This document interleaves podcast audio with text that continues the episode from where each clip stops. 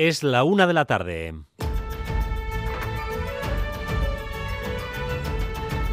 Crónica de Euskadi con Dani Álvarez. Arrachaldeón se llama Reza Zabib y es el embajador de Irán en Madrid. Irán, un país que reprime a las mujeres y su libertad para vivir como decidan, se está convirtiendo en el principal apoyo y sustento de la causa palestina que capitaliza jamás. Así como Israel se apoya en los Estados Unidos, Irán aparece como el gran valedor palestino, mientras el resto de países árabes se pone de perfil. Irán amenaza con entrar en el conflicto, dando una respuesta al agresor, a Israel, de la que se arrepentirán. Y la situación se saliera del control, de manera que un actor regional o extrarregional quiera agredir nuestros intereses nacionales, ahí daríamos esa respuesta que les hará arrepentirse. El embajador de Irán ha hablado esta mañana aquí en Radio Euskadi. Lo cierto es que la simpatía por la causa palestina recorre Europa y también los Estados Unidos, con manifestaciones en las calles. Pero del mismo modo que los países árabes no quieren mostrar un respaldo claro, en los propios territorios palestinos existe división. En Gaza, como saben, mandan los islamistas de Hamas, en Cisjordania manda la facción moderada, manda Fatah. Pero allí la rabia anti-israelí está haciendo que la influencia de Hamas crezca en la zona. Ramala, Xavier Madariaga, Arrachaldeón. Sí, a León lo vemos claramente en las manifestaciones. Acaba de convocar en pleno centro de Ramala, feudo de los moderados, acaba de convocar una manifestación fatá. Bueno, pues si comparamos con las protestas de días anteriores, los del presidente Abbas no tienen nada que hacer. Apenas llenan un cuarto de esta céntrica Plaza Almanara. La guerra contra Hamas en Gaza y las redadas de, los, de las últimas horas en Cisjordania no hacen más que dar alas a Hamas. El gobierno vasco quiere aprobar la nueva ley de educación antes de que termine el año y para ello hoy supera el primer trámite, tras las enmiendas a la totalidad de los grupos minoritarios. Y con Euskal Herria Bildu insistiendo en su no a los modelos lingüísticos que defiende el PSE, Parlamento Ainhoa Iglesia. Cuatro enmiendas a la totalidad de Vox, Ciudadanos PP y el Carrequín Podemos IU que van a ser rechazadas ampliamente por PNV, PSE y también EH Bildu. Los grupos del gobierno llaman a alcanzar el mayor acuerdo posible, pero Euskal Herria Bildu, que hoy vota en contra de las enmiendas a la totalidad por dar una nueva oportunidad a la ley, advierte de que no aceptarán cualquier cosa, no dando por seguro su apoyo. No quieren modelos lingüísticos y además no van a apoyar intereses partidistas. Piden al PSE que no les veten. Aún así, la ley supera hoy un nuevo trámite y seguirá su curso en el Parlamento con la incógnita de si será finalmente apoyada por tres grupos o únicamente por los que forman el Gobierno.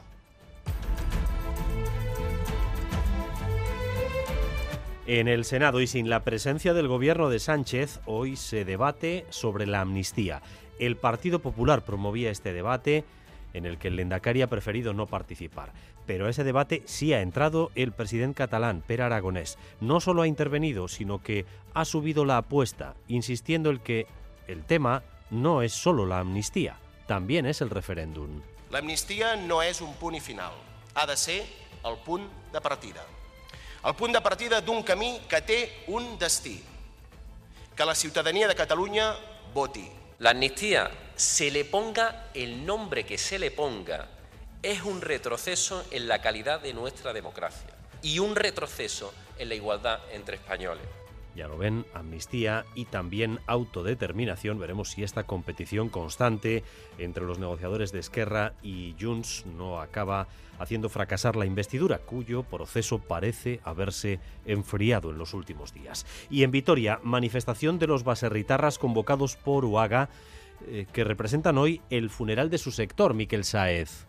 Sí, así es. De hecho, esta movilización que acaba de finalizar frente al Palacio de la Diputación Foral de Araba iba encabezada por un féretro en el cual iba el primer sector a la vez, junto a él un sacerdote que rezaba plegarias por los agricultores y los ganaderos de este territorio y detrás de ellos medio millar de personas, en su mayoría ganaderos y agricultores, que venían aquí a mostrar su enfado por la situación del sector. Dicen que el sector está en riesgo inminente de desaparecer, piden eh, acciones inmediatas a la Administración y también solicitan a la sociedad que se conciencie del problema por el que atraviesa el primer sector de Álava. Y atención porque llega el primer temporal del otoño. El Departamento de Seguridad acaba de marcar dos alertas para mañana. Alerta naranja para el viernes por fuertes rachas de viento desde las 10 hasta las 3. Alerta naranja por riesgo marítimo costero para la navegación. Y además un aviso amarillo por riesgo de impacto en costa. Eh, Oninche Salazar, meteoróloga de Euskalmet, Arrachaldeón. A León. Eh, parece, Oninche, que vamos a, con- a- a notar mm, de manera rápida un, un cambio, cambio drástico. ¿Desde qué hora y cómo va a ser ese cambio? Bueno, el- la borrasca que nos va a traer ese cambio ya nos está dejando hoy viento del suroeste intenso. Según se vaya acercando, eh, pasará de suroeste, que será mañana por la mañana, a noroeste en torno al mediodía. Y sobre todo, el mayor cambio será a partir de mañana a mediodía, porque ese oeste-noroeste va a hacer, por un lado, descender mucho la temperatura. En los vientos, como decíamos, muy intensos, más de 110-120 kilómetros por hora, sobre todo cuando cambie el viento en zonas cercanas al litoral, con ese oleaje y también con precipitaciones, chubascos que ya empezarán esta próxima tarde a ser abundantes, sobre todo en el este, y mañana especialmente cerca del litoral con eh, lluvia abundante y posiblemente con algunos chubascos intensos. Bueno, pues eso es lo que viene, ya lo han oído ustedes, vientos fuertes, 110, 120 kilómetros por hora y también precipitaciones abundantes, precipitaciones eh, que en algunas comunidades eh, autónomas, por ejemplo en Galicia, están generando episodios puntuales eh, de inundaciones. Oninche Salazar, es que ricasco. Ahora. La semana de cine fantástico y de terror se va a centrar este año en La Brujería, la película francesa Vermin, no apta para aracnofóbicos, inaugurará esta edición que contará con una importante presencia de los cines de España y de Japón. El teatro principal volverá a ser el templo de los aficionados al terror, incluyendo maratones de cortos en sesiones para el público infantil. José Mi Beltrán. Yo creo que La Ermita es una película eh, para un público muy mayoritario, eh, lo que no le quita en absoluto eh, potencia. Para mí es una peli estéticamente muy lograda que quizás no es tan oscura como las anteriores de Carlota, pero es bueno, la, la ambientación, los efectos especiales, la interpretación, la verdad es que ha jugado muy bien Carlota Pereda con el folk horror y yo creo que puede ser un, un pequeño fenómeno vasco y esperamos que así lo sea también y que le podamos dar ese lanzamiento desde aquí. Y vamos también con lo más destacado del deporte, con Álvaro Fernández Cadierno. A Rachaldeón, Álvaro. Ahora sale León Dani con mucho baloncesto y también algo de fútbol. Baloncesto tenemos a Basconia en el Buesa esta tarde a las ocho y media ante el Zalgiris en la Euroliga. A esa misma hora Olente Guernica juega en casa en Maloste. Se estrena en la Eurocup frente al Montpellier francés. Ambos, Basconia y Lontec, buscarán una victoria que ayer conseguía Bilbao Basket en Polonia ante el Anguil y en fútbol vuelve la Liga. Lista de convocados para el Osasuna Granada de mañana, Mojica y muy grandes novedades rojillas. Gracias un día más por elegir Radio Euskadi y Radio Vitoria para informarse. Raúl González y José Ignacio Revuelta en la dirección técnica, María Cereceda en la coordinación. Crónica de Euskadi con Dani Álvarez. Una de la tarde y ocho minutos. Irán está siendo una pieza clave en la escalada de Oriente Próximo. Su conexión con la rama islamista palestina Hamas ha sido determinante en la operación relámpago de hace casi dos semanas contra Israel. El temor de muchos analistas es que Irán pueda entrar directamente en el conflicto, aparte de dando su apoyo a Hamas e Hezbollah. Esta mañana hemos escuchado a su embajador en Madrid y lo cierto es que esa posibilidad está sobre la mesa cuando dice, sin rodeos, que podrían hacer que Israel se arrepienta. Óscar Pérez. Reza Sabid ha concretado las advertencias lanzadas en días pasados por el líder supremo Ali Khamenei y el ministro de Exteriores del gobierno de Teherán. Su país se implicará militarmente en el conflicto si ve que su seguridad o intereses corren peligro. Si la situación se saliera del control, de manera que un actor regional o extrarregional quiera agredir nuestros intereses nacionales, ahí daríamos esa respuesta que les hará arrepentirse. El embajador no tiene dudas sobre quién es el responsable de la explosión que provocó cerca de 500 muertos el martes pasado en un hospital de Gaza. No tenemos absolutamente ninguna duda. Además, todas las pruebas indican esto. La explicación más sencilla es que las capacidades militares de la resistencia palestina son unas capacidades muy simples, muy mínimas. Las fotos que hemos visto no tienen nada que ver El embajador de Irán en España ha defendido que la solución para el conflicto entre palestinos e israelíes pasa por la celebración de un referéndum de autodeterminación del pueblo palestino. Tras Biden ayer, hoy está con Benjamin Netanyahu el primer ministro británico Rishi Sunak. Los apoyos de Israel a estas horas están bastante claros y Netanyahu podría verse legitimado dentro, con un gobierno de unidad como el que ha formado y fuera, con el apoyo de las principales potencias occidentales, Estados Unidos y el Reino Unido, para iniciar la eh, esperada segunda fase de su ofensiva. Eh, los apoyos palestinos, sin embargo, son más difusos, salvo en este caso concreto, en el caso de Irán, que como acabamos de escuchar, amaga con entrar directamente en el conflicto. Miquel Ayestarán, Arracha León. Arracha León, Dani. ¿Cómo ves el papel de Irán? El papel de Irán es, decisivo, es decisivo en, este conflicto. De hecho, eh, aunque estamos todos los días aquí en el, frente sur, que es el más, más caliente, ¿no? lo que está pasando en Gaza, aquí todo el mundo tiene un ojo puesto en el frente norte, en el frente de, de con Hezbollah en, Líbano, y tener un ojo puesto en el frente norte, tener un ojo puesto en Hezbollah es tener un ojo puesto en, Irán, ¿no? ya que esta es la milicia creada por la República Islámica precisamente para, para que Israel siempre esté preocupada ¿no? por la situación que tiene en la parte norte. En los últimos días eh, estamos viendo que, que, se producen choques constantes, pero siempre limitados a la zona fronteriza.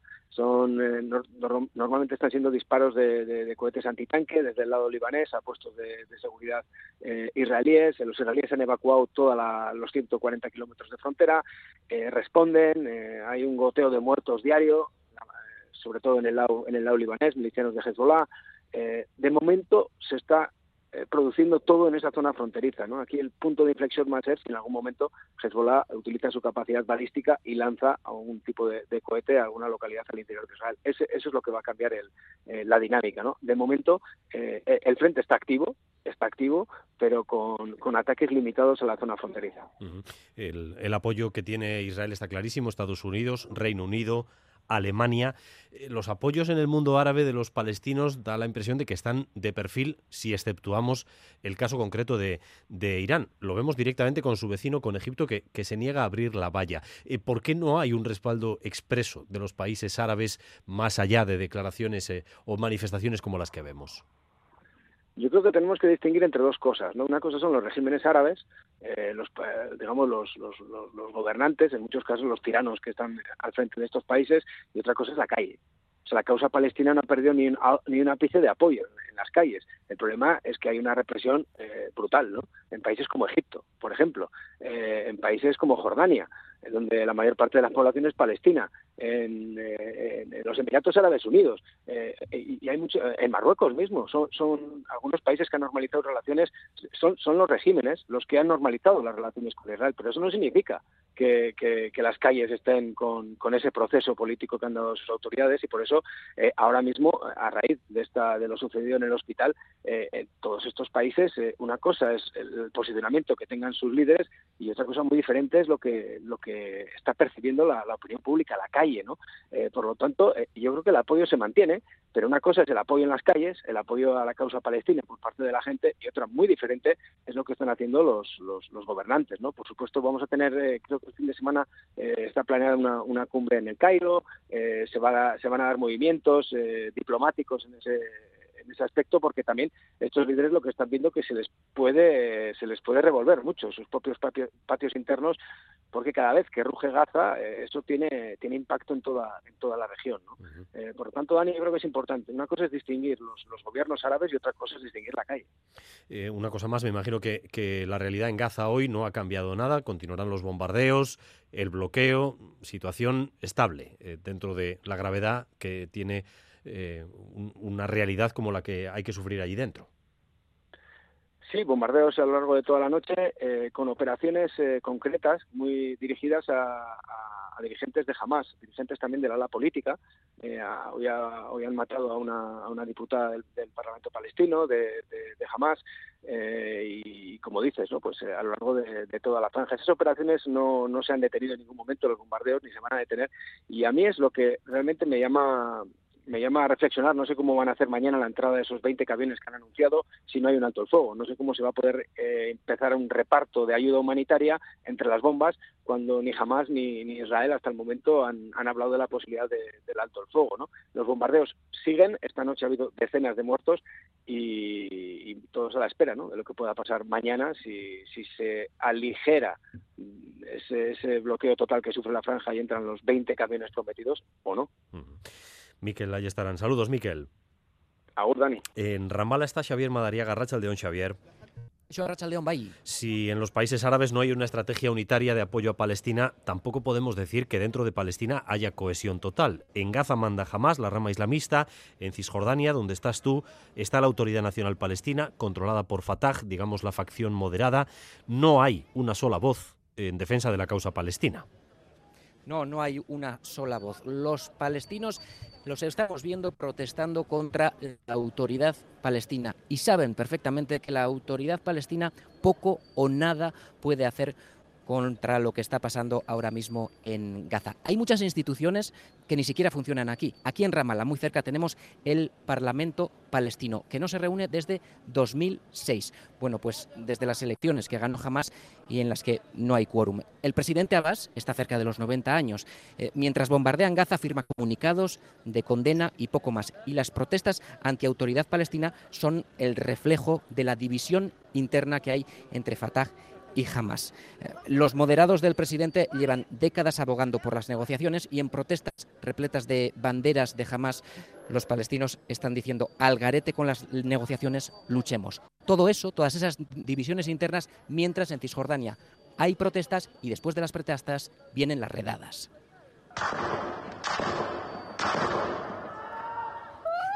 A esta hora en la que hablamos hay redadas en marcha en ciudades de Cisjordania, un campo de refugiados cercano a la ciudad de Tulkarem. Las tropas lo han declarado zona militar cerrada y eso se traduce en bulldozers entrando derribando casas incluso para ensanchar las calles, cortes de todo eso está en marcha en Cisjordania mientras se bombardea Gaza. Desde que arrancó la guerra, 69 1.300 heridos, más de 800 detenidos. Son las cifras de la ocupación que maneja el territorio palestino de Cisjordania.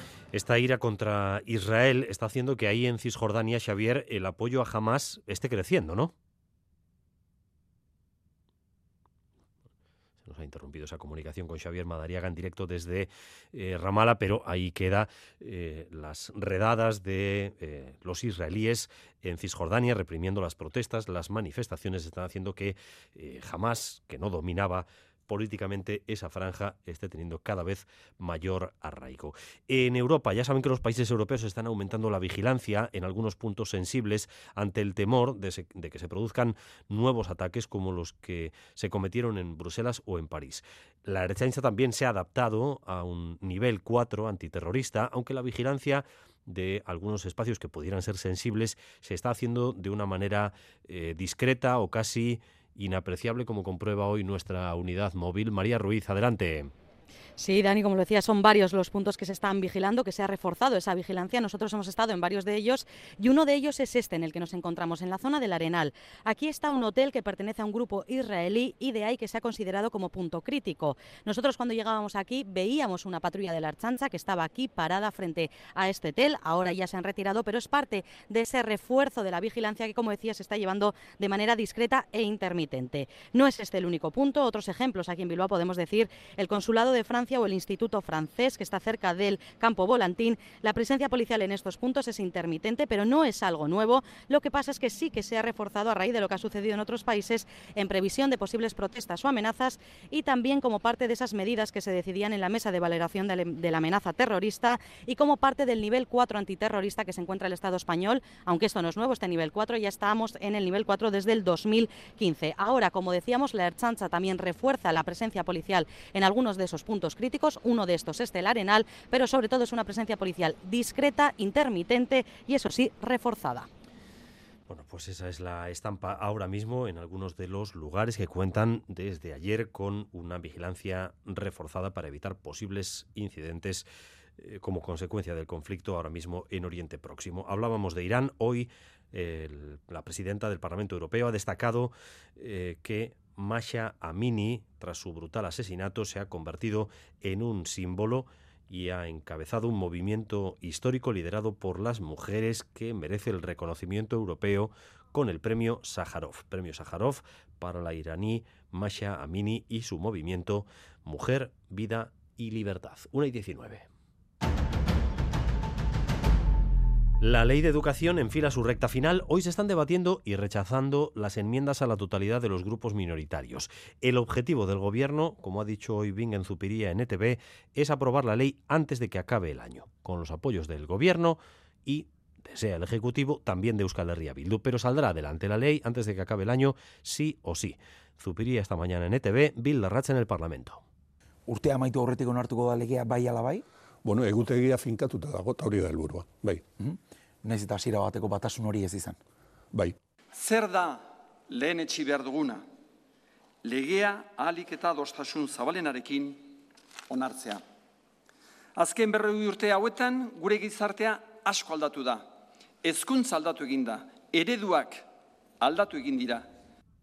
Se va a aprobar, por tanto, antes de que termine el año y para ello hoy se supera el primer trámite parlamentario con las enmiendas a la totalidad presentadas contra la ley. Ahí no hay iglesia. Sí, un total de cuatro enmiendas a la totalidad que van a ser rechazadas por más del 80% de esta Cámara y es que las van a rechazar tanto PNV y PSE como Euskal Herria Bildu. Vox y Ciudadanos argumentan que la ley va en contra del castellano y de la posibilidad de que las familias decidan sobre la educación de sus hijos y en la misma línea desde el Partido Popular Carmelo Barrio lo resume en un mero proyecto nacionalista un proyecto de ley de nacionalistas y para nacionalistas no es un acuerdo de país, ni por asomo, es un pacto para la construcción nacional, versión educativa. El Carrequín Podemos IU insiste en que no prioriza la educación pública. Isabel González se pregunta cómo pudieron creerse lo acordado en el pacto educativo. Pero qué ingenuas. En cuanto el Gobierno empezó a actuar normativamente sobre esta cuestión, lo hizo en sentido absolutamente contrario a los compromisos que había adquirido a favor de la escuela pública. PNV y PSE, por su parte, defienden el proyecto y también sus enmiendas conjuntas ante las críticas de estos grupos que les reprochan no estar de acuerdo entre ellos. Gorka Álvarez, PNV, María Jesús San José, PSE. Esta ley lo que hace es atender al país que somos y debemos ser, un sistema que busca la cohesión social y la participación de toda la comunidad educativa. Nosotros no vamos a contribuir a enredos en este punto. Los modelos lingüísticos están vigentes y quien quiera utilizar este asunto para disputa partidista, que lo haga. Nosotros no vamos a apoyar ningún marco lingüístico que cree estigmatización y exclusión. Eso es lo que está dando de sí el debate de esas enmiendas a la totalidad de los grupos minoritarios que van a ser rechazadas. Eh, pero eh, durante este debate ha intervenido Euskal Herria Bildu para lanzar un aviso al gobierno, para eh, lanzarle un pulso al Partido Socialista en su defensa de los modelos lingüísticos dentro de esta ley. Dice Ainhoa Iglesia Euskal Herria Bildu que no van a permitir vetos. Sí, eh, H. Bildu eleva el tono porque aunque hoy voten no a esas enmiendas y de una nueva oportunidad a la ley, así lo ha dicho Ico Charrese, no aceptarán cualquier cosa. Insisten en su rechazo a mantener los modelos lingüísticos y añaden que tampoco contribuirán a apoyar intereses partidistas no apoyaremos ninguna ley que intente responder a los equilibrios internos y partidistas de este Gobierno y no la apoyaríamos simplemente por responsabilidad. Y no aceptarán vetos y es que la coalición soberanista está preocupada porque el PSE les quiere sacar del acuerdo. Oso kezkatuta gaudela. Gobernua sostengatzen duen alderdi batek, PSEek, gutxiengoa duen alderdiak, publikoki adierazi duelako prozesu honetan Euskal Herria Bildu soberan dagola. Afea además a los yeltzales que no paren los pies a sus socios en este sentido, por lo que el apoyo final de Euskal Herria está en el aire. Aún así, su intención, han dicho, es seguir hasta el final para conseguir una buena ley. Bueno, un trámite más que salva esta ley de educación hacia su aprobación. Una de la tarde y 23 minutos. En el Senado hoy se debate sobre la amnistía, que de momento eh, no es una ley y tampoco ha facilitado que se acelere el proceso para la investidura de Pedro Sánchez, que en los últimos días parece haberse congelado. El debate lo promovía el Partido Popular, así que algunos de sus varones han intervenido ahí para clamar contra la amnistía, pero en ese debate ha participado también el presidente de la Generalitat, no solo para defenderla, sino para decir eh, que no solo vale con amnistía, que también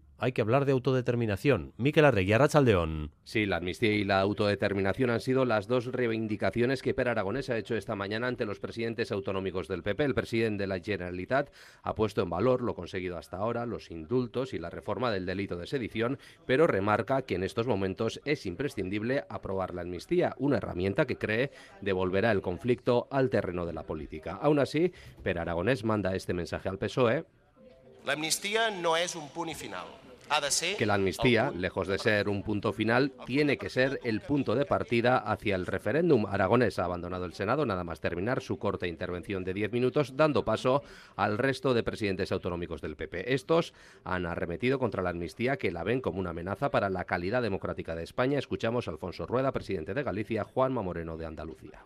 Ningún presidente, ningún representante público tenemos derecho a gobernar contra ninguén, ni contra ley que a Constitución. La amnistía, se le ponga el nombre que se le ponga, es un retroceso en la calidad de nuestra democracia. Ni el Gobierno, ni los presidentes del PSOE, ni el Endacari Urcuyu han acudido, han acudido hoy al Congreso. En el PP creen que Aragonés ha ejercido de portavoz del Gobierno de Sánchez y que los socialistas ya han defendido la amnistía y que no falta mucho para que hagan lo mismo con la autodeterminación. Covite denuncia que el ayuntamiento de Ichasondo, en Guipúzcoa, ha facilitado un local municipal para la exposición de pinturas del preso Miquel Otegui, miembro de ETA, que asesinó a dos erchañas en esa misma localidad. El ayuntamiento dice que el local lo solicitó la asociación SARE y eh, lo cierto es que esa exposición, que duró tan solo un día, una jornada, eh, ha motivado la protesta del colectivo de víctimas del terrorismo, Fermín Alberdi. Ceder a Sare espacio municipal en Isasondo para que diga a niñas y niños que el asesino confeso de dos herzañas debe volver a casa sin cumplir su condena penal es obsceno, en palabras de la presidenta de Covite, Consuelo Ordóñez. No es la primera vez que Ichasondo realiza eh, este tipo de, de actos a un asesino que se jacta de haber asesinado a dos personas y encima utilizando a los niños para adoctrinarles de que ese vecino es un vecino ejemplar, que el pobre está en la cárcel injustamente, claro, debería estar en casa con su familia. Los Erzañas, compañeros de Iñaki Mendiluce y José Luis González, rechazan la excusa de que se exponen cuadros del condenado Miquel Otegui, Iñaki Uraga, delegado de ESAN y portavoz de la unidad sindical de la Erzainza. El cuadro verdadero y el que va a quedar para la historia es el asesinato de dos jóvenes Chañac, Iñaki Mendiluce y José Luis González trabajadores al servicio del pueblo vasco. El portavoz del gobierno vasco, Bingen Zupiría, lo ve fuera de lugar y pide al ayuntamiento de Isasondo ser más sensible. Sensible hau izan beharko lukela. Bertan, hainbeste sufrimentu eragin zuen gertakizun batekin. Eta uste dut, eh, toquiscampo dagoela. La red Sare, interpelada por este discurso dirigido a menores y por su apoyo a Mikel Otegui, va a insistir este sábado con un manifiesto contra la que denomina excepcionalidad en el cumplimiento de condenas de los presos de ETA, que fueron ya todos trasladados a prisiones vascas.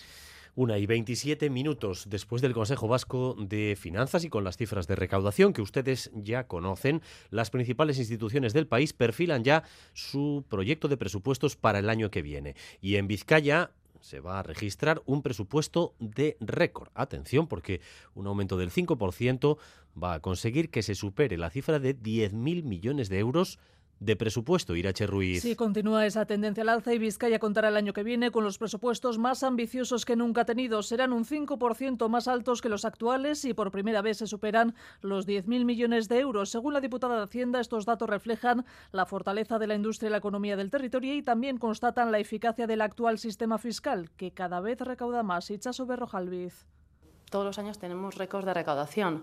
Eh, todos los años estamos subiendo porcentajes de tributos concertados, el 96% son de tributos concertados. Eh, también aumentará el disponible que tenemos nosotros, el, Gobierno vasco eh, y los municipios. Sí que es cierto que este año es el primer año que supera la cifra de 10.000 millones de euros la, la, cifra de ingresos para la Diputación Foral de Vizcaya. ¿Qué significa que tengamos estas, estas cifras? Que tenemos una Vizcaya con cimientos sólidos. 8.000 de los 10.000 millones se destinarán a los llamados compromisos institucionales. Se pagará menos por el cupo, más al Gobierno vasco y la que más sube es la partida para los ayuntamientos. El día 31 se aprobará el proyecto para su posterior debate en juntas. Y en el centro de Vitoria, manifestación de los baserritarras convocados por UAGA dicen que su sector está de funeral. Miquel Saez. Sí, los agricultores y ganaderos alaveses alertan de que el sector se encuentra en peligro inminente de desaparición. Costes de producción disparados, precios por debajo del coste, grandes proyectos energéticos que amenazan a las mejores tierras de cultivo y todo ello aseguran con la inhibición, cuando no con la connivencia de la Administración. Escuchamos a Echaso Campañán, agricultora de Río Jalavesa. Sí, una explotación ahora tiene que tener casi el doble de la superficie que tenía hace unos años para poder llegar a fin de mes, incluso eh, estos años que se está viendo que la materia prima, como bien ha dicho Nagore, está eh, subiendo tanto, e incluso estamos vendiendo por debajo de costes de producción. O sea, incumpliendo la cadena de valor, que se cumpla la ley y que nuestro trabajo se dignifique y doble llamamiento, uno a la Administración para que se implique y actúe con medidas efectivas para ayudar al sector y otro a la sociedad para que se conciencie de la necesidad del sector primario en un territorio. Crónica de Euskadi con Dani Álvarez.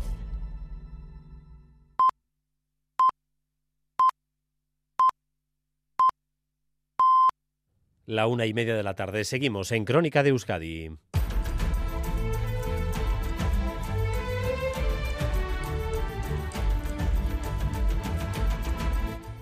Recuerden que se nos acerca ya el primer temporal de este otoño. Se acaban de marcar dos alertas para mañana. Alerta naranja por fuertes rachas de viento. Mañana viernes desde las 10 hasta las 3. Alerta naranja por riesgo marítimo costero para la navegación. Y además un aviso amarillo por riesgo de impacto en costa. Vamos a tener eh, pues vientos fuertes que superarán los 100 kilómetros por hora, 110, 120 kilómetros por hora y también precipitaciones abundantes que en otras localidades, en otras comunidades del Cantábrico están dejando episodios puntuales eh, de inundaciones, como es el caso de Galicia. Esto es lo que viene, por tanto, para las próximas horas. Euskalmet, Arrachaldeón.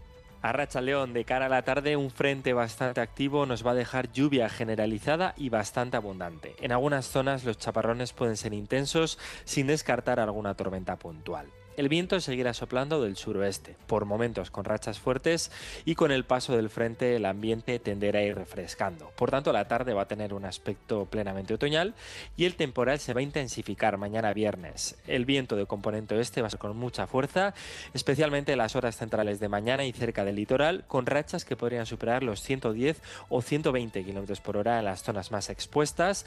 Nos afectarán chaparrones abundantes y localmente intensos a la vertiente cantábrica. Va a empeorar mucho el estado de la mar y además va a refrescar de forma notable el ambiente. Y a partir de las 2 y cuarto aquí en Radio Euskadi, Quirol al día, la actualidad deportiva de la que vamos a tener ahora un avance con Álvaro Fernández Cadierno. A Aldeón, Álvaro. Hola Dani, empezamos en Donostia, en donde la Real acaba de presentar a su patrocinador principal, es japonés y lógicamente había que hablar en ese acto de Take Kubo. Su presidente Joaquín Aperribay ha dicho, recordemos que suena por los madriles, espera se quede mucho en Donostia. Si Taque no está, pues intentaremos buscar otro Taque para la Real o para el fútbol español o para el fútbol europeo. Creo que Taque Cubo está muy contento en la Real Sociedad, la Real Sociedad está muy contenta con Taque Cubo y esperemos que su presencia entre nosotros eh, sea para mucho tiempo. Además vuelve la liga, tenemos lista de convocados para ese Osasuna Granada de mañana, dos novedades, entran Mojica y Moy Gómez, se quedan fuera por lesión, Arnaiz y Unai García, todo esto en una semana con derby, el Athletic Real Sociedad del domingo a las 12 en Lezama, ayer escuchábamos a Naikari García, hoy ha hablado la Churi Naya Aparicio sobre el escenario de este choque. Lezama. Samamés, eh, Real Arena, son campos grandes pero bueno, eh, bueno, espero que las cosas vayan cambiando y que tengamos eh, alguna oportunidad otro, eh, otro día, otro derby. ¿Qué tipo de partido esperas? Bueno, pues espero que compitamos, que juguemos a lo que sabemos hacer, que tengamos balón, bueno, que seamos nosotras y que juguemos y disfrutemos siendo nosotras y bueno, y a ver si entran los goles. En baloncesto, nueva cita de Basconia en la Euroliga, ocho y media de la tarde. Los de Peñarroya se miden al Zalgiris de Kaunas, buscan soluciones para encontrar la primera victoria europea como local. No tengo una, respuesta clara. Mm, es evidente que no hemos jugado con, fluidez, que no hemos jugado con, ritmo, que nos ha costado mover el balón, que nos ha, encontrado, nos ha costado encontrar, encontrar ventajas, no las hemos leído bien. Poco más te puedo, te puedo decir. Y a la misma hora en Guernica, lo Inte comienza una nueva andadura en la Eurocup. Arranque duro en Maloste ante el Montpellier, teóricamente el rival más potente del grupo. Lucas Fernández es el técnico de las vizcaínas. Un equipo que mantiene una columna vertebral eh, muy marcada del año pasado, con jugadoras como Touré, Bernies, Negle, Linskens y Badian. Eh, eh, bueno, eso les da esa consistencia de saber eh, en qué dirección y cuáles son lo que, lo que su entrenador les pide. De las últimas horas rescatamos un marcador, la victoria de Bilbao Basket en Polonia ante el Anguil por cuatro puntos y un espectacular triple de Adam Smith, Ponsarnau.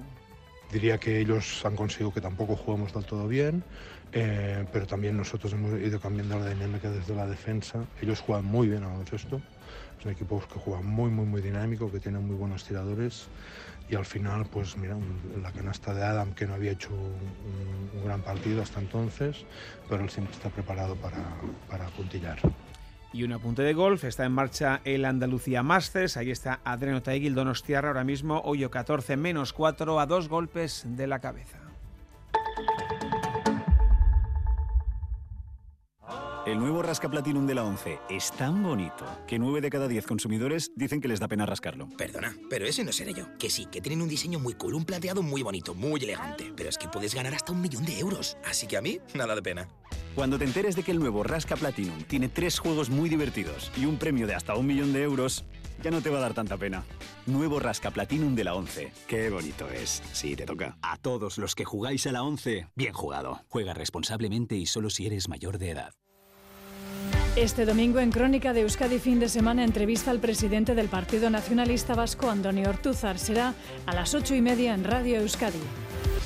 La una de la tarde y 35 minutos. Continuamos en Crónica de Euskadi con más noticias y más información en directo para ustedes hasta las dos y cuarto.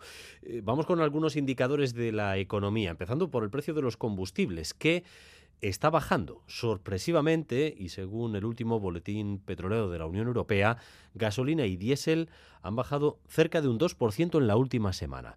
De momento no parece que se esté trasladando el alza del petróleo como consecuencia del conflicto en Gaza a los precios del día a día, Rodrigo Manero. Sí, el litro de gasolina se sitúa de media en el euro con 68 céntimos, un 2,3% menos que la semana pasada, mientras el gasóleo cuesta un euro con 66, un 1,5% menos. Es la tercera semana consecutiva que los combustibles bajan tras tocar máximos anuales este pasado verano y sorprende porque el petróleo no ha dejado de subir desde que empezó la crisis de Israel y Palestina, un 8% concretamente el barril de Brent. Los analistas creen que es cuestión de tiempo que esta subida se traslade a las gasolineras y que su crudeza dependerá de cómo evolucione esa guerra. Así lo ha explicado a ITV.eus el economista Arcaiz Urdapilleta dicen que los Estados Árabes no están tan unidos, pero bueno, en una guerra te puedes unir yo creo que con cualquiera. Es que Estados Unidos es capaz de producir para ellos mismos el petróleo que puedan consumir, pero el que se queda colgado es un poco Europa. El escenario es de incertidumbre total. También la guerra hay que ver cómo va, si es solo con Gaza o se extiende a otros territorios. Sí que la tendencia hasta final de año va a ser de subida del precio del petróleo.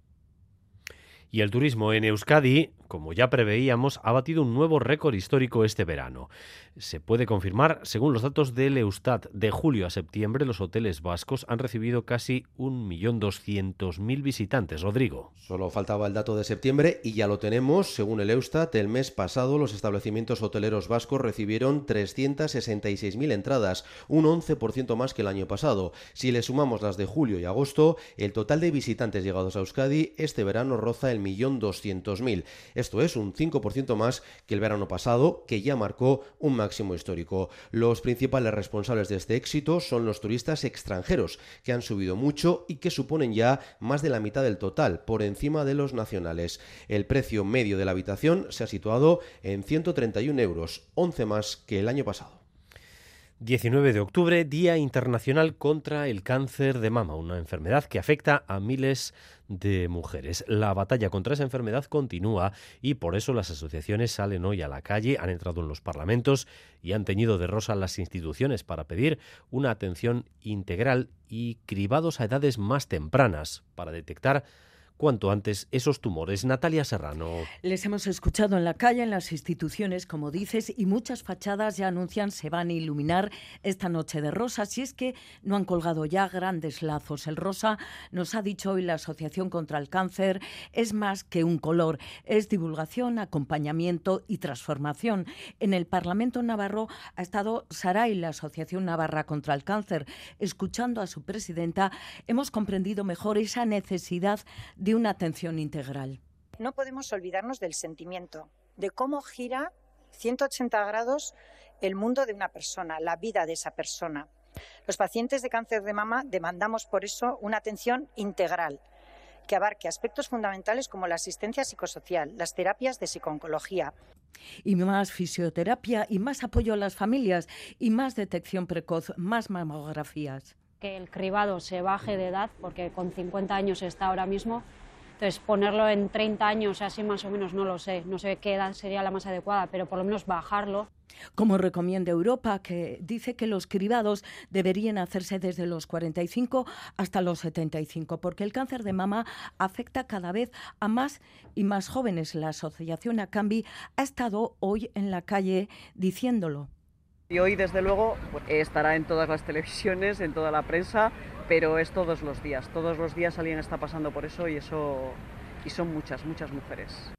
Desde su puesta en marcha hace 28 años, el programa de detección precoz de cáncer de mama de Osakidecha ha posibilitado detectar 12.300 cánceres. Estamos pendientes también del caso de un joven de 17 años con síndrome de Asperger que desapareció de su casa de Ciburu hace más de una semana. Al parecer, ayer fue visto por Donostia y su padre se ha reunido esta mañana con agentes de la comisaría de la Archancha que están trabajando en este caso. Además, está colgando carteles por las calles de la capital guipuzcoana en busca de pistas acerca del paradero de su hijo Anegoñi.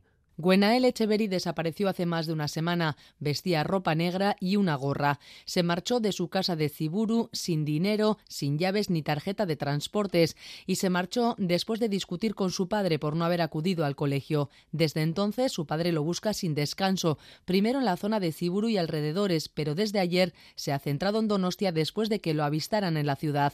Está colgando carteles para tratar de dar con su paradero y ya me comunicaron que estaban en San Sebastián. Él conoce San Sebastián porque lo llegué a ver, lo llegué a, San Sebastián como tres cuatro veces y le encantaba pues la ciudad y me dijeron que lo habían visto ahí. Entonces yo dejé todo hoy, dejé mi trabajo y, agarré mi, mi vehículo y lo estoy buscando, pues dos carteleras pues. También ha acudido a la comisaría de la Archancha en Oyarzun, donde le han comunicado que tenían conocimiento del caso.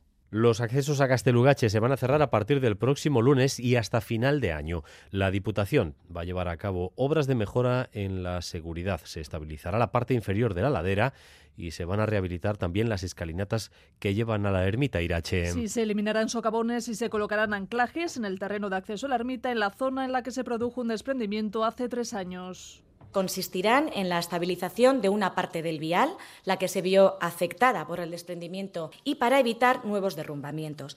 Esta actuación consistirá en la instalación de una pantalla de micropilotes para sujetar el terreno. La portavoz de la Diputación vizcaína, Leisuri Arrizabalaga, añadía que también se rehabilitarán varios tramos de las escaleras que van al islote. Las obras conllevarán el cierre de Gastelugache a los visitantes hasta finales de año, con la excepción de los cuatro días anteriores al 1 de noviembre, incluido también el festivo. Estos días sí se podrá acceder. Las obras costarán 790 millones de euros. Los datos.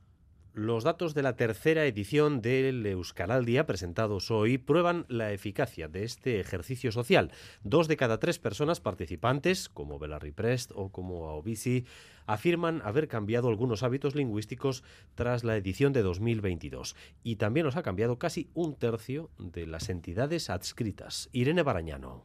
Casi 1.600 personas y más de 8.600 entidades se inscribieron para este ejercicio a favor de la normalización del euskera, que según los datos funciona. Una, Oyartun es uno de los técnicos del estudio. Badago joera orokor bat hiru ediziotan errepikatu dena, ez? Euskaraldian zehar euskararen erabilerak gora egiten duela eta euskaraldiaren ondoren behera egiten duela zertxo bait, baina beti zerbait e, gelditzen dela. Aunque tras el Euskara al día el uso del euskera vuelve a disminuir, no llega a descender a niveles previos al ejercicio. El estudio también incide en el cambio de hábitos lingüísticos. El uso del euskera se queda especialmente en el ámbito laboral y en el familiar. Como punto negativo, en 2022 cayeron las inscripciones masculinas y de jóvenes. Esto sitúa un mayor peso sobre las mujeres también en la lucha por la normalización del euskera. Aún así, Euskara al Día advierte que en 2022 se han visto muchas chapas de ediciones anteriores que podrían corresponder a participantes no inscritos. Mirendo Baran, viceconsejera de Política Lingüística. izen ematearen eta egin gabe, ba, e, txapatera, eta horrek erakusten du, bueno, ze ezaguna dan, ze sendotasuna daukan eta ze kompromiso maila daukan e, jende batek. Ez Destacan la labor de las miles de personas voluntarias que han llevado a cabo el ejercicio y que ya trabajan en una próxima edición. Buscará un mayor número de inscripciones y sobre todo más euskera en las calles.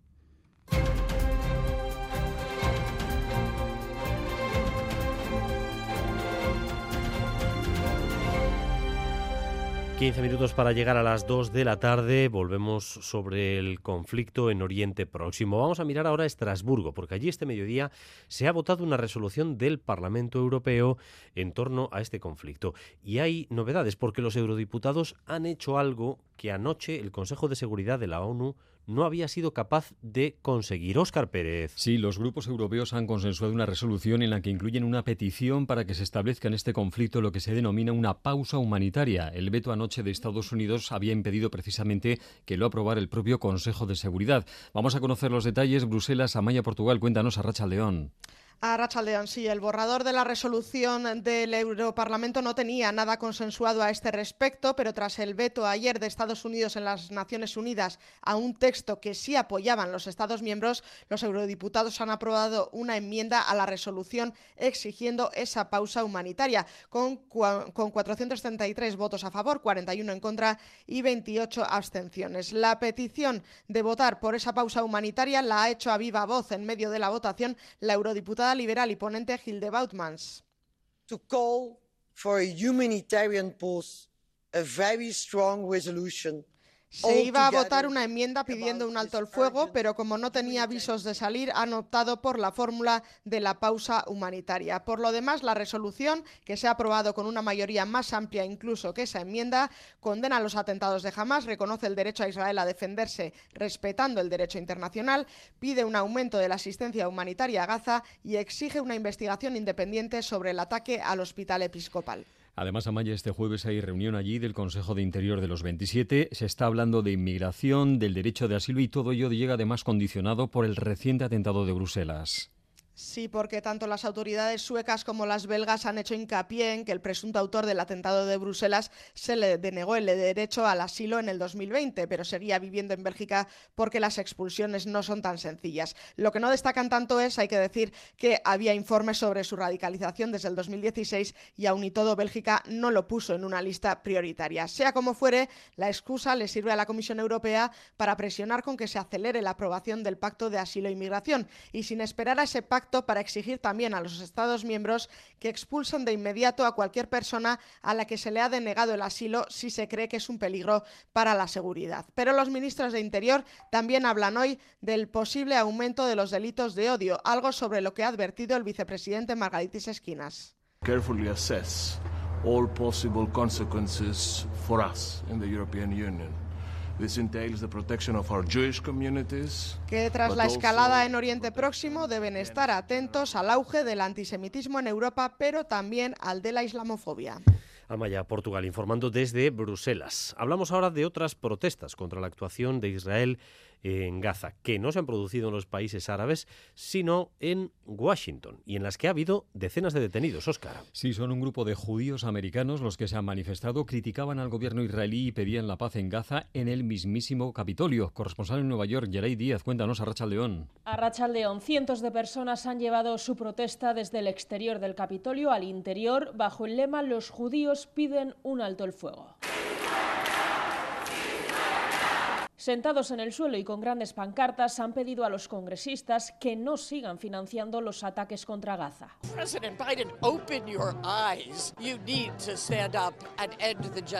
Ella es una rabina, Linda Holtzman, y ha instado a Biden a abrir los ojos y acabar con el genocidio. La policía del Capitolio ha detenido a unas 300 personas y desde las dos asociaciones convocantes han asegurado que seguirán realizando protestas así hasta que haya un alto el fuego. Mientras tanto, el presidente Joe Biden ha vuelto a la Casa Blanca tras su visita relámpago a Israel y esta noche dará un discurso desde el despacho Val en horario de máxima audiencia. Se espera que ratifique su apoyo a Israel y también a Ucrania y pida más financiación, argumentando que es necesario para la seguridad nacional. Hablamos también de Argentina, porque allí el domingo se celebra la primera vuelta de las presidenciales. Los candidatos han cerrado la campaña esta madrugada, entre ellos un Javier Milei eh, que como de costumbre no ha defraudado Óscar. Pues no, Milei es ese candidato que puede dar risa y puede dar miedo a la vez. Quiere tomar el poder con propuestas como borrar la mitad de los ministerios, dolarizar la moneda o dar armas a los ciudadanos para que puedan garantizar su propia seguridad. Ya ganó las primarias en agosto, ahora llega queriendo hacer lo propio en la primera vuelta de las presidenciales. Ante 16.000 personas en un estadio abarrotado en Buenos Aires, Milei arrancaba su mitin como solo él puede hacerlo. Primera vuelta a la puta que lo parió. Primera vuelta a la puta que lo parió. Milei ha vuelto a defender sus propuestas ultraliberales, incluso en el mitin se ha llegado a hablar de romper relaciones con el Vaticano por ser, dicen, demasiado izquierdosos y a quienes le acusan de proponer una locura les responde así. ¿De qué salto al vacío me llaman? ¿De qué están hablando? Lo único que se van a caer al precipicio son ustedes, los chorros de la casta política. El candidato dice que tiene opciones de ganar en primera vuelta y por eso pide una gran movilización ante las que califica como las elecciones en Argentina más importantes en 100 años. Vayamos a votar. No se queden en sus casas.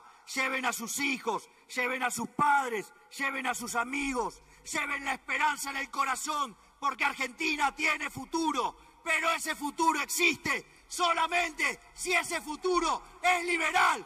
¡Viva la libertad, carajo! Milei dice que quiere ganar en primera vuelta, necesita más de la mitad de los votos y las encuestas, la mayoría en los últimos días le están dando a él como el más votado, con más del 35%. Se quedaría, por tanto, lejos de ganar en esa primera vuelta, pero ojo, porque hace dos meses ganó las primarias y entonces nadie lo vio venir. Bueno, pues a ver con qué nos despertamos el lunes con este Javier Milei, que en algunos sectores ya lo ven de la sociedad argentina eh, causa furor. Aquí lo miramos de aquella manera, pero a ver la que puede preparar. Una y 51 minutos.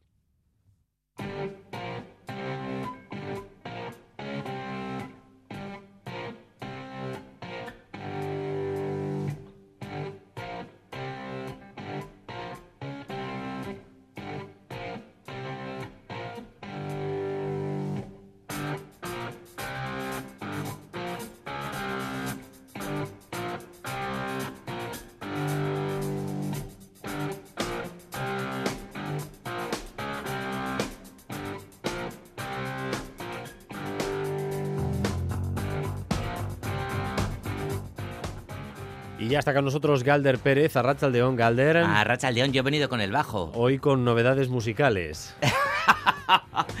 ¿Dónde habré escuchado Es- yo esto Estamos antes? a la última, ¿eh, compañero? Estamos a la ultimísima. Sale humo del váter. ¿Eh? Sale sí, humo del váter. Sí, Deep Purple, que eh, van a volver Comune a tocar en- coquea, ¿no? Quea comuna, nuestro- ¿no? Sí. Sí, no. No sé. Comune ankea. ¿Ves? Kea Darío, lo, Darío, comunari. Comunari, kea, da- comunari, kea Darío, ¿no? Eres, eres, eres un hacha poniendo etiquetas. Vale. Eh, ¿Vuelven a tocar en nuestro país? Sí, Deep señor. Purple. Deep Purple vuelven a tocar en el Music Legends Festival. Eh, es el primer nombre anunciado, Dani. Bueno, a ver, ¿es una de las mejores bandas de rock de la historia, sí o no?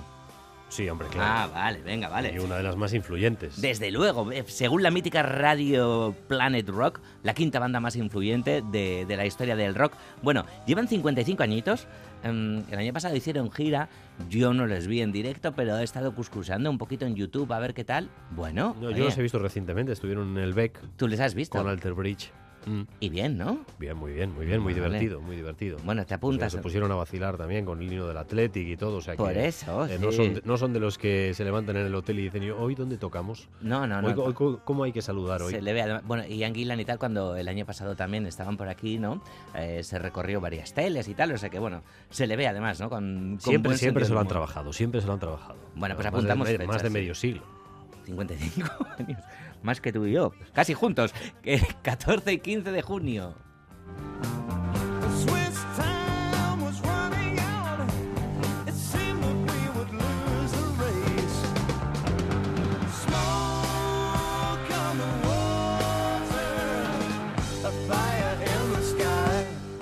¿Cómo habías dicho? ¿Qué comunión? Eh, no, eh, eh, ¿qué a Darío? Comunari, ¿es? Comunari, ¿qué a Darío? Suena mejor, ¿no? Comunari, ¿qué a Darío? Es más musical.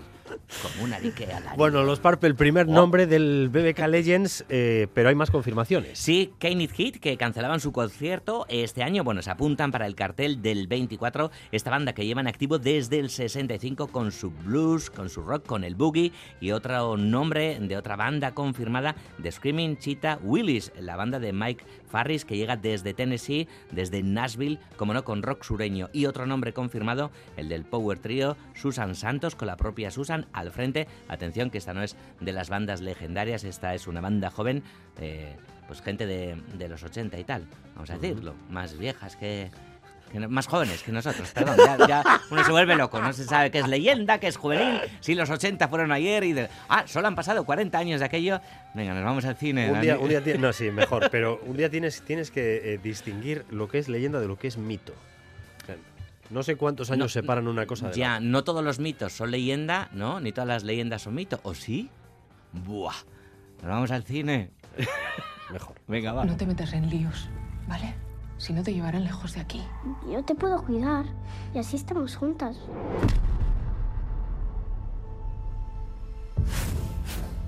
¿Tú sabes por lo que está pasando esa niña? Ni te acerques a ella. ¿Me oyes? Ni se te ocurra acercarte. Cuando alguien está muy triste.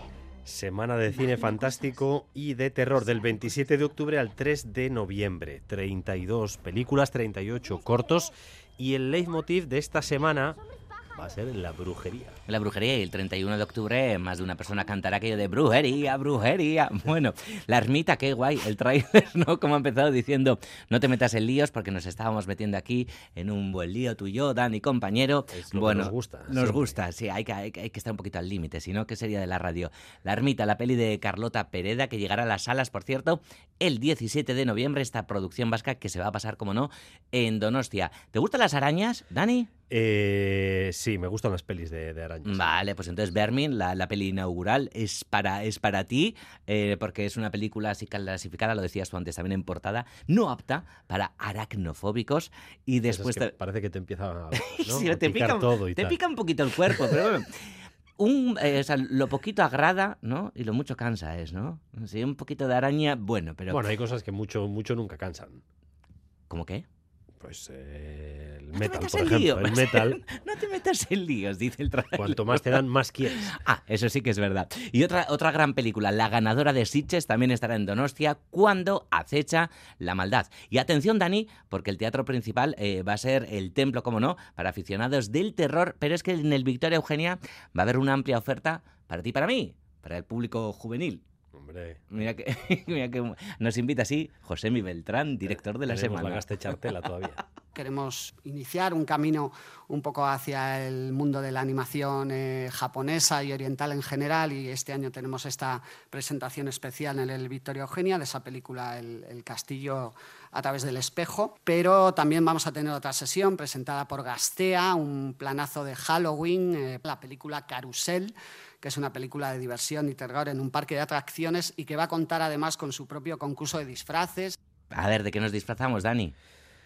Es que yo no soy de, no, no me gusta mucho disfrazarme. Ah, pero carrusel, yo qué sé, de grillo, por ejemplo, ¿no? Que es el típico bicho que está ahí en mitad de esa barraca extraña carrusel, que siempre da un poquito de miedo. Esa es Pepito Grillo, que suele estar ahí con su sombrero de copa y tal. Es un poco turbiales esa barraca. Bueno, los abonos, por cierto, eh, se ponen a la venta ma- mañana mismo y el lunes ya las entradas. Y seguimos con cine.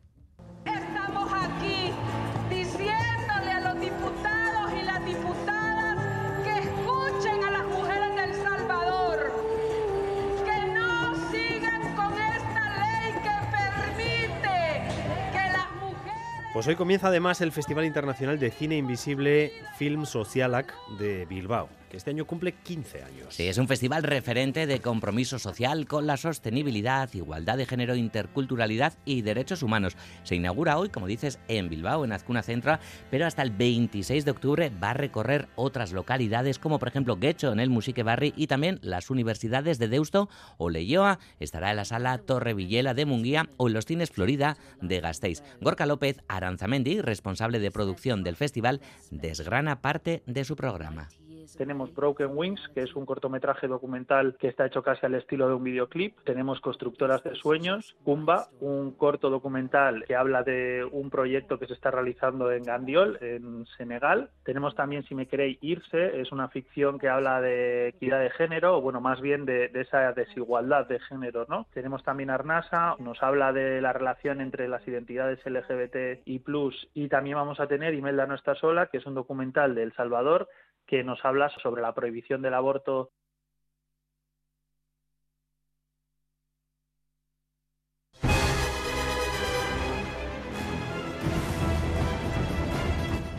intriga antes de terminar. Siempre suspense. Acabamos de hablar de la semana de Donostia, pero la fantasía no se limita al cine porque se ha presentado en Gasteiz la primera edición del Festival Internacional de lo Fantástico en las Artes. Sí, en Cultura.eus vamos a conocer la primera edición de Tártalo que va a traer a Gasteiz un montón de figuras del mundo de la fantasía. ¿Cómo mola, eh? Un nuevo festival. Fantástico. Es Andidate Guachapes como una queta, no tú. Como una, ah, como una Ketan, ¿vale? Bueno, esto también tiene, mm, no sé, mm, como, mm, en fin, que llegan las noticias.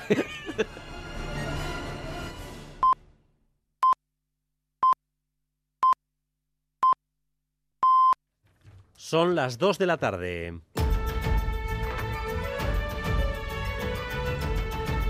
Crónica de Euskadi con Dani Álvarez.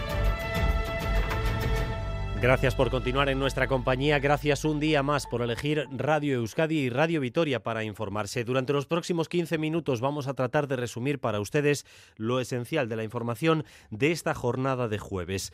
Llega, atención, cambio notable en el tiempo. De los más de 27 grados registrados a principios de la semana, vamos a pasar a tener mañana viernes máximas de 19, pero es que además el viento va a ser muy intenso, con alerta naranja por fuertes rachas de viento y fuerte oleaje. Y también va a llover, es decir, que la primera borrasca del otoño, Natalia Serrano, ya ha llegado.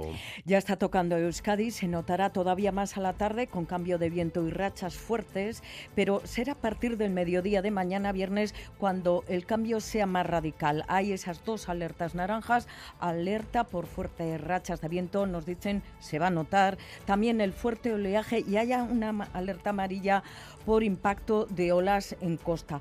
Los avisos son de hoy, pero la mirada sobre todo, como veis, está puesta en el mediodía de mañana. Oninche Salazar es meteoróloga de Euskalmet.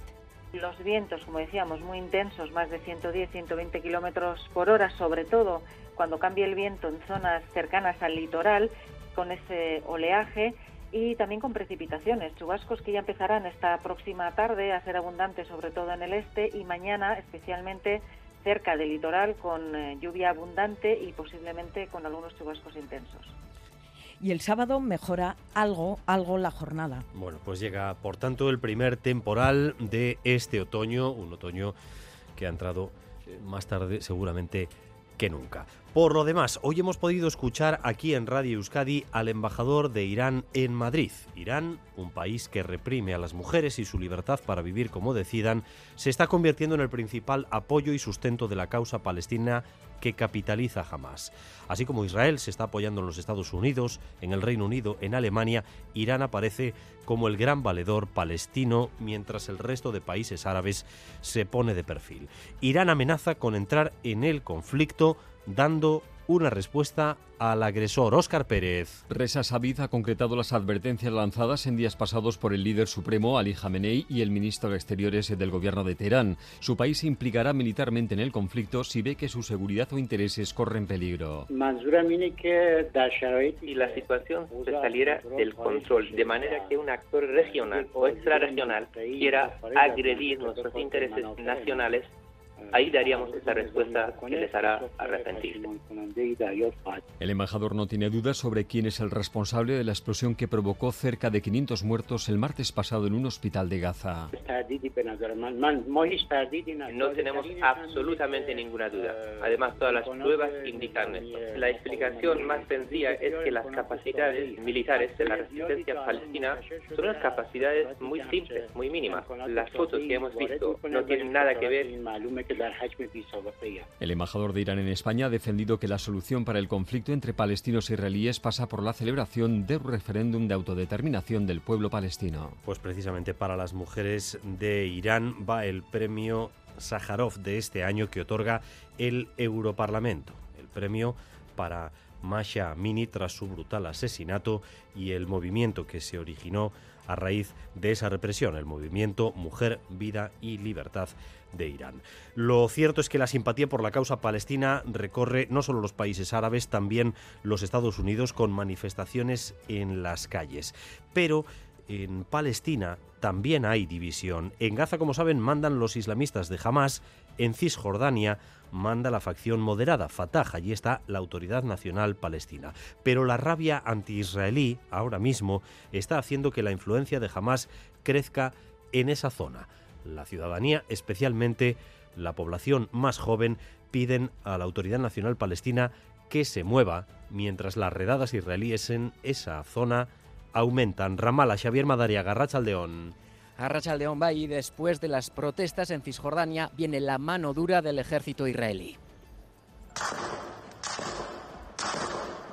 Desde que arrancó la guerra, 69 muertos, 1.300 heridos y más de 800 detenidos. Esas son las cifras de la ocupación que maneja el territorio palestino de Cisjordania. A esta hora hay redadas en marcha en ciudades de Cisjordania, un campo de refugiados cercano a la ciudad de Tulkarem. Las tropas lo han declarado zona militar cerrada y eso se traduce en bulldozers entrando con fuerza, derribando casas para ensanchar las calles, cortes también de luz y mientras crecen las protestas antiautoridad palestina que no son sino el reflejo de la división interna Fatah-Hamas.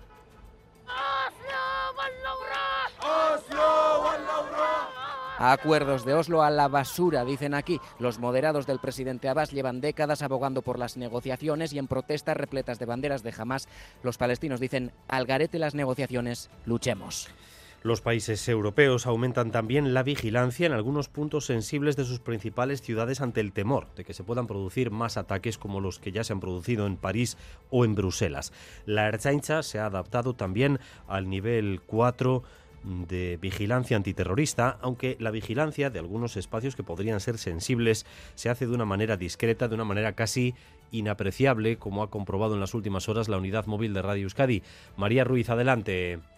Sí, son varios los puntos que se han considerado como sensibles. Nosotros estamos en uno de ellos, en la zona del Arenal, y es que aquí se encuentra un hotel que pertenece a un grupo empresarial israelí, y de ahí que se haya considerado como punto crítico. Cuando llegábamos aquí, de hecho, veíamos una patrulla de la Archancha que estaba frente a este hotel, y será una presencia policial, como decías, discreta e intermitente.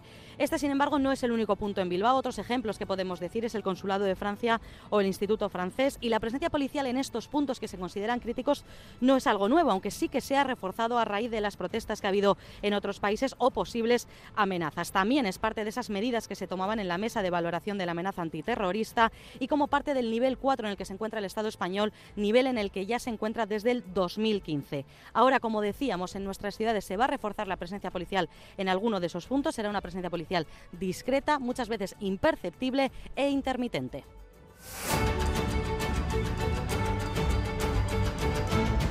Dos de la tarde y siete minutos hoy en el Parlamento Vasco, debate y eh, rechazo de las enmiendas a la totalidad presentadas contra la ley de educación por parte de los grupos minoritarios. El gobierno vasco insiste hoy en que quiere que esa ley educativa se apruebe antes de que termine el año y eh, para eso eh, pretende que se mantenga la mayoría amplísima que de momento la sustenta. Pero hoy Euskal Herria Bildu ha elevado el tono. De nuevo, reiterando su no a los modelos lingüísticos que defiende el PSE. Tenemos pulso, por tanto, EH Bildu PSE ahora mismo. Ahí no hay iglesia. EH Bildu advierte de que su apoyo no está garantizado, pese a que quieren seguir debatiendo, por eso han votado no a las cuatro enmiendas a la totalidad, pero ya no aceptarán cheques en blanco, no quieren modelos lingüísticos y tampoco participarán de intereses partidistas del gobierno. y Coicharrese.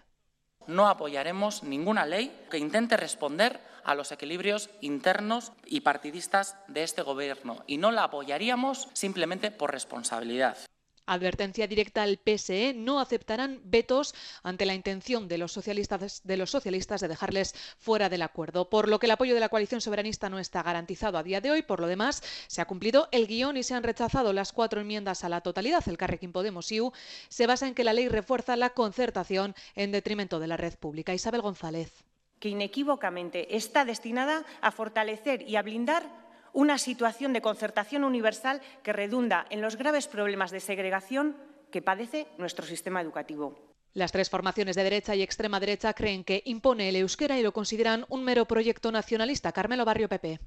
Un proyecto de ley de nacionalistas y para nacionalistas no es un acuerdo de país, ni por asomo. Es un pacto para la construcción nacional, versión educativa. Las cuatro enmiendas han sido rechazadas por más del 80% de la Cámara, con los partidos que forman el Gobierno defendiendo el proyecto de ley y pidiendo de nuevo un amplio consenso para su aprobación. Y en el Senado, y, sin que, sin que intervengan eh, ministros del Gobierno de Pedro Sánchez, hoy se debate sobre la amnistía. El Partido Popular estaba interesado en promover este debate en el Senado, donde recuerden, esta legislatura, si finalmente fructifica, el PP tendrá allí mayoría absoluta. El Endacari preferido no participar sí lo han hecho algunos varones del PP y ha entrado también el presidente catalán aragonés. No solo ha intervenido, sino que ha subido la apuesta. Insiste en que el tema no es la amnistía, o no solo la amnistía, sino también el referéndum. Miquel Arregui.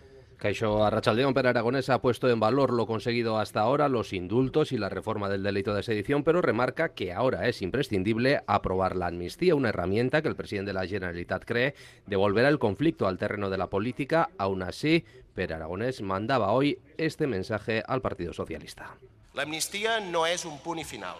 Ha de ser el punt de partida. Que la amnistía, lejos de, ser un punto final, tiene que ser el punto de partida hacia el referéndum aragonés. No se ha quedado a escuchar la réplica, la, la réplica presidentes del PP que han denunciado que la amnistía rebajará la calidad de la democracia española. A esta hora habla Isabel Díaz Ayuso que denunciaba la ausencia del gobierno en la sesión de hoy en el Senado.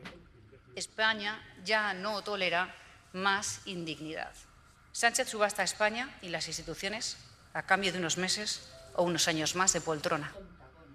Ni el gobierno, ni los presidentes del PSOE, ni el Endacari Urcuyu han acudido al Congreso. En el PP creen que los socialistas ya han defendido la amnistía y que no falta mucho para que hagan lo mismo con la autodeterminación. Las 2 y 10. EITV ha tenido acceso al testimonio de una mujer que ha trabajado filtrando contenidos para Facebook e Instagram. A diario, cientos de empleados se exponen a imágenes extremas de asesinatos, de violaciones o suicidios para poder retirarlos de las redes antes de que lleguen a nuestras pantallas. El 20% de la plantilla, el 20%, está de baja por traumas y trastornos mentales. Mayalen Galparsoro. Son los ojos y los oídos que lo ven todo antes de que llegue a nosotros. Y cuando decimos todo, es todo. Los trabajadores de una subcontrata de Meta, antes Facebook, son jóvenes en su mayoría que comienzan viendo contenido de todo tipo. Desde una felicitación de cumpleaños a una decapitación, un asesinato, ella es N, ha contado a ETV que la empresa controla la eficacia de los empleados retirando contenido y el que mejor lo hace acaba viendo lo peor suicidios en vivo, tienes que estar muy seguro de que esa persona se va a matar y tienes que esperar a ver qué va a hacer. Y a veces ya es tarde. Con niños, sobre todo las, los primeros planos de... Ay, perdón.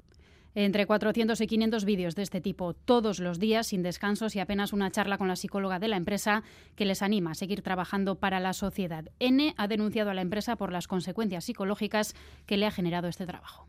Empecé a tener ataques de pánico, no me animaba a ir sola a ningún sitio porque me imaginaba que había alguien que me quería matar escondido en algún lugar. Todo lo que yo había visto en los vídeos, que es algo real, no lo daba por descartado que me pudiera pasar a mí. Francesc Feliu es su abogado y el de otros denunciantes irán por lo penal. La empresa lo que hace es negar la causalidad. Es a consecuencia del trabajo, que es cuando se desarrolla todo un cuadro patológico grave ha tenido intentos de suicidio. Por tanto, estamos hablando de cosas sumamente graves lo que está ocurriendo en esta empresa. El 20% de la plantilla en Barcelona está de baja por traumas, el resto sigue cribando el contenido extremo que no para de llegar.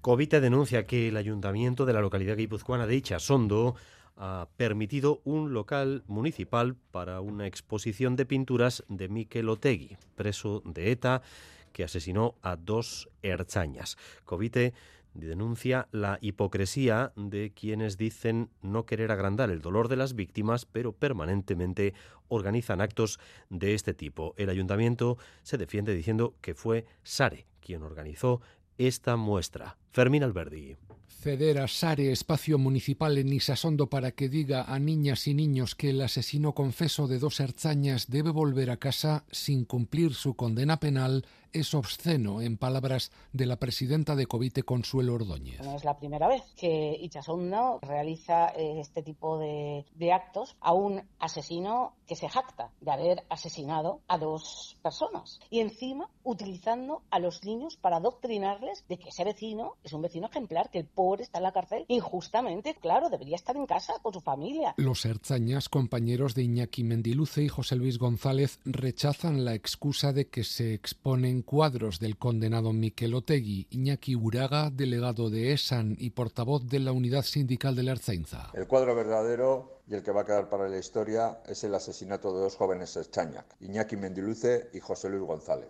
trabajadores al servicio del pueblo vasco. El portavoz del gobierno vasco, Bingen Zupiría, lo ve fuera de lugar y pide al ayuntamiento de Isasondo ser más sensible. Sensible hau izan beharko lukela. Bertan, hainbeste sufrimentu eragin zuen gertakizun batekin. Eta uste dut, eh, La red SARE, interpelada por este discurso dirigido a menores y por su apoyo a Mikel Otegui, va a insistir este sábado con un manifiesto contra la que denomina excepcionalidad en el cumplimiento de condenas de los presos de ETA, que fueron ya todos trasladados a prisiones vascas.